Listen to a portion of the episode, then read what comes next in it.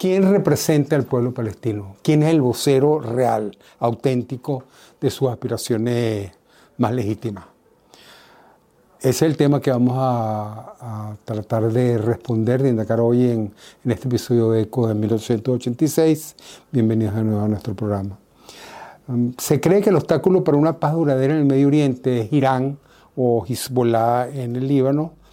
y que el problema palestino, las reivindicaciones palestinas iban a ser silenciadas en el momento en que Israel, eso pensaba, pensaba Netanyahu, primer ministro israelí, cuando se normalizaran las relaciones diplomáticas entre Arabia Saudita y los otros países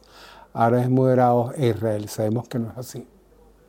Y lo que ha desencadenado este ataque, lo que causó este ataque terrible criminal de Hamas contra 1.400 palestinos. Obviamente fue la arrogancia del primer ministro israelí que menospreció la capacidad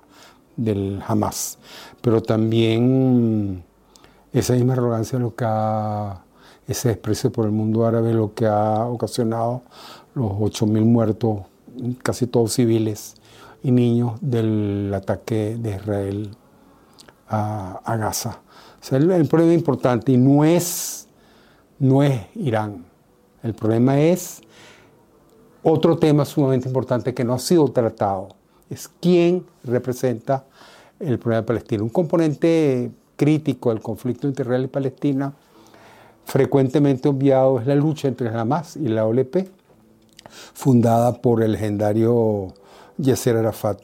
y porque no se limita a una rivalidad por el control del territorio de la franja de Gaza o el margen occidental del río Jordán, esos territorios ocupados por Israel después de la guerra de los seis días en 1967, que formaban parte de Jordania. Es sobre todo una lucha por el liderazgo. ¿Quién representa al pueblo palestino? ¿La OLP o el Hamas? Son dos visiones diferentes y hasta enfrentadas, dos ideologías. Una ideología musulmana teñida de un fuerte elemento religioso como el Hamas y un nacionalismo laico, seglar, totalmente distinto, de un contenido de más de izquierda, más político, que, representa a la OLP. Es, es, un problema y este problema hace que, que varíe, que cambien, que se, que se diversifiquen las estrategias de lucha del pueblo palestino. El antecedente más importante lo tenemos en al, Amin al-Husseini, el mufti de Jerusalén, que era la mayor autoridad religiosa en Jerusalén entre el año 21, 1921 y 1948, y fue el primer gran promotor del movimiento nacionalista palestino y que es el fue organizador detrás de, los, de estos los violentos acontecimientos de del año 29 al año 36, una campaña terrorista desatada por Husseini contra judíos ingleses que terminó, aunque los ingleses lo expulsaran de Jerusalén, y terminó en Alemania, donde estableció unas relaciones muy cordiales con Heinrich Himmler, el jefe del SS, que le prometió, por supuesto, exterminar y sacar a los judíos de, de Palestina una vez que Alemania ganara la guerra. Después vienen los hermanos musulmanes, que fue fundado en Egipto en 1928 y que ganaron las elecciones en Egipto cuando, cuando Hosni Mubarak fue el presidente de Egipto, fue derrocado en la primavera árabe de 2011. Mohamed Morsi es el único presidente elegido democráticamente en Egipto, tiene un PhD en los Estados Unidos, sus dos hijos son norteamericanos de nacimiento, pero fue a su vez derrocado por el Sisi, el actual presidente de Egipto, ministro de Defensa entonces y presidente también. Morsi, Mohamed Morsi, de los hermanos musulmanes que ganó la elección en Egipto, que está muy cercano al MAS, fue condenado a cadena perpetua y murió en un tribunal en pleno juicio de un ataque al corazón el fundador de los hermanos musulmanes, y tenemos que echar un poquitico por atrás para entender el tema del Hamas, fue Katub, un, egipcio que consideraba que el mundo vivía en la época del Yahiliya, una época de ignorancia y de oscuridad que será superada cuando el mundo llegara a vivir a plenitud de acuerdo a las leyes de la Sharia. Qutb, por supuesto, fue ejecutado por Nasser, un dirigente nacionalista laico, por cuestionar el gobierno. Uh, Qutb consideraba, lo mismo de considerar Hamas, que la tierra, que Palestina, Jerusalén, todo lo que es desde el Jordán hasta, hasta el Mediterráneo, es Waqf, que es una, una tierra entregada a la, por los musulmanes y cualquier otra situación sería inaceptable. O sea,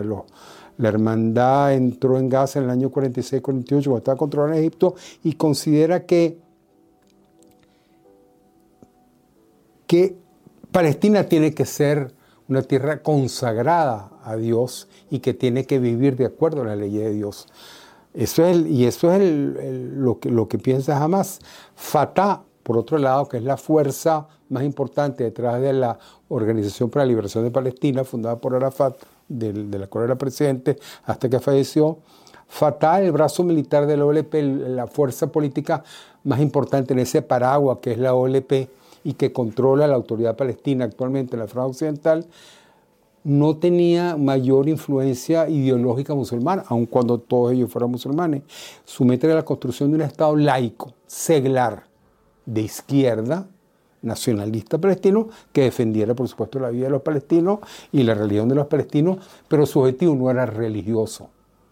La guerra del año 67 y 73, la guerra de los seis días, en el año 67 y la guerra de Yom Kippur el Ramadán en 1973, ambas ganadas por Israel, consolidaron el prestigio de la OLP y de los hermanos musulmanes. Israel, Israel cometió un error, le dio permiso entonces al Sheikh Ahmed Yassin, futuro fundador de Hamas, para estar en el centro islámico en Gaza, que sirviera como centro cultural, político de las actividades de los musulmanes y que pensaba Israel y se iba a desviar la atención de los palestinos de la política a ciertas actividades culturales, deportivas, religiosas. A largo plazo, pues, este centro islámico del Sheikh Yassin eh, se convirtió en una estrategia a largo plazo cercana, centrada en el Dawa, que el Dawa es algo así para los, para los musulmanes como pudiera ser la organización Caritas en la Iglesia Católica, es que ayuda promueve soluciones a, situaciones de emergencia entre los,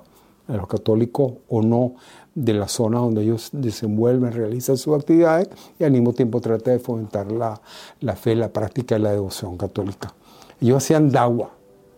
promovían la fe, pero al mismo tiempo crearon una red inmensa de hospitales, librerías, centros de cuidado diario, daban trabajo, medicina, médicos, todo. Por supuesto, los activistas de la hermandad musulmana, que, fueron en su momento, antes de llegar a Gaza, fueron encarcelados por nacer y para nacer lo dejaron salir al sheikh, al sheikh, al sheikh Yassin, perdón, lo dejaron salir porque era casi ciego y era tetrapléjico, andaba en silla de ruedas. Pero aún así tenía una visión, una visión de, lo que podía ser el desarrollo de la DAWA, el desarrollo de la fe musulmana en Gaza, que Israel no tuvo idea. Israel lo detiene en 1989 y lo acusándolo de organizar el asesinato de varios soldados israelíes, pero es liberado en 1997 como parte de un acuerdo, de un acuerdo político que se hizo con Jordania cuando la Mossad, el Mossad intentó matar a un dirigente palestino en Jordania, inyectándole, dándole veneno, pero agarraron a los, a, los del Mossad y fue un escándalo internacional y Israel se vio obligado a, a darle a Jordania el antídoto para salvar la vida al dirigente palestino y como parte del acuerdo para que devolvieran los soldados israelíes capturados, acusados de, intentar cometer el asesinato con veneno, soltaron al Sheikh Yassin, que regresó a Gaza para seguir con su esfuerzo. Esas es el dos visiones contrapuestas. Nacionalismo laico, seglar, de izquierda, que busca fundar un Estado laico, seglar, de izquierda, y un movimiento político fundamentalista, pudiéramos decir religioso, que trata de imponer la ley de Sharia, y de retomar la tierra que Alá le dio a los árabes en el Medio Oriente. El Hamas se funda en 1897. No, mentira, el Hamas se funda a finales de los años 90, pero, pero el, el centro islámico agarra, adquiere ese carácter, ese rasgo político después que el mes de diciembre de 1897 un camión militar israelí choca contra un vehículo donde iban varios palestinos que regresaban a trabajar de Israel y los mata. Fue un accidente lamentable de tráfico, pero fue el inicio de la primera, de la primera intifada. Fue los disturbios comenzaron en el mismo funeral de la gente que falleció. Arafat está entonces en el exilio en Túnez, después de haber sido exiliado de Beirut y se mueve rápidamente para intentar recapturar el liderazgo de la revuelta, de la rebelión palestina y el centro islámico del Sheikh Yassin se organiza políticamente y fundan Hamas, que significa Harakat al-Mukawama al-Islamiyya, que significa Movimiento de Resistencia Islámico. Y en ese momento es comienza abiertamente la rivalidad entre la OLP y el Hamas que llega hasta el día de hoy y que define la estrategia política que han seguido los palestinos. La rivalidad define el, camino que han llevado los palestinos en su lucha por independencia. Arafat terminó reconociendo cuando estaba en los Estados Unidos firmando el, acuerdo de paz en la Casa Blanca con Rabin, reconoció tácitamente la existencia de Israel al bueno, aceptar la resolución, la resolución 181 de las Naciones Unidas eh, del 29 de noviembre de 1949 que divide Palestina entre dos estados, un estado palestino y un estado judío, Israel. Esa resolución nunca había sido aceptada por la OLP hasta entonces y Hamas no la ha aceptado todavía. Pero era que la, un año después de la primera intifada, de esta primera intifada, Jordania se desentiende de los territorios ocupados por Israel y dice que eso van a ser la sede del futuro Estado judío, pero ya se niega a participar del, de la administración o del reclamo para poder administrar su territorio, pero ya empieza la rivalidad abierta. En 1989 jamás se establece relaciones diplomáticas con Irán, no diplomáticas, una alianza revolucionaria con Irán que, permite, que le permite recibir grandes fondos y se piensa que ya a comienzos del año 90 miles de militantes de Hamas estaban siendo entrenados militarmente en, en, Irán. En el, el 14 de octubre del año 1994, Yitzhak Rabin, el primer ministro de Israel, y Yasser Arafat, presidente de la OLP de la Autoridad Palestina, reciben el Premio Nobel de la Paz por las negociaciones iniciadas y cinco días después el Hamas empieza una serie de atentados suicidas contra civiles en, Israel que provocan la muerte de más de 22 personas y 50 heridos, que, que, que lo hace, jamás lo hace para, para decirle al mundo, para decirle a los palestinos sobre todo, aquí es una guerra civil, una revuelta, un ataque suicida que va contra Israel, pero también contra los millones de palestinos y les dice no aceptamos la existencia del Estado de Israel. Y si Arafat está en Washington firmando un acuerdo de paz, nosotros seguimos con la lucha. Entonces, esa revuelta era una guerra por el liderazgo de la resistencia palestina, con cientos de muertos de árabes asesinados entre ellos mismos por su lucha suicida. La, tercera intifada del año 2000 eh, fue en parte provocada por, por, la debilidad un poco manifiesta de Israel al retirar sus tropas del sur del Líbano después de años de una guerra sangrienta. Bajaron la guardia y eso provocó que, que, que, atacaran. Arafat, por supuesto, se niega después a, la creación del Estado de palestino de acuerdo a lo acordado en esas negociaciones en Washington, pero se incorpora el Intifada al darse cuenta que su negociación con Israel no contaba con el apoyo palestino y que la popularidad y el prestigio de Hamas, con su visión de guerra total, ascendía en popularidad entre los palestinos a medida que la OLP negociaba con Israel.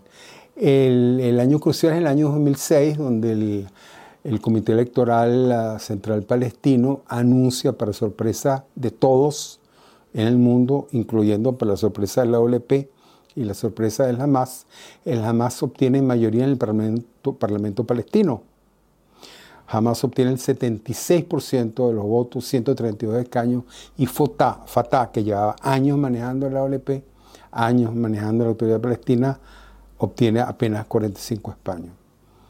Primero intentaron formar un gobierno de coalición, la OLP y el Hamas, que no funcionó. Luego se enfrentaron con cientos de muertos y heridos de lado y lado, OLP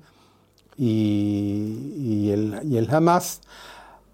Y Hamas empezó a atacar, que eso lo hemos hablado en otro episodio, empezó a atacar a algunas organizaciones cristianas en Gaza, el IMCA, Biblioteca, Centro de Estudios Bíblicos, afectando fundamentalmente a la comunidad ortodoxa cristiana que llevaba siglos de paz en la región. Pero una guerra total